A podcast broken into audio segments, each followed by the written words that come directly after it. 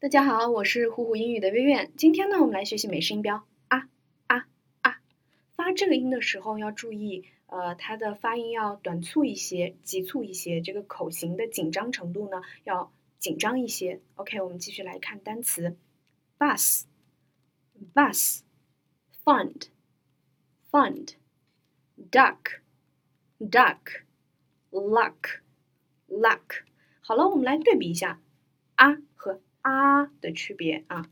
我们直接来看单词：bus，bus，boss，luck，luck，lock，lock。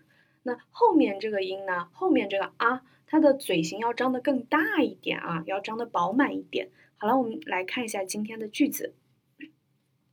I knew I needed a bit of luck to win.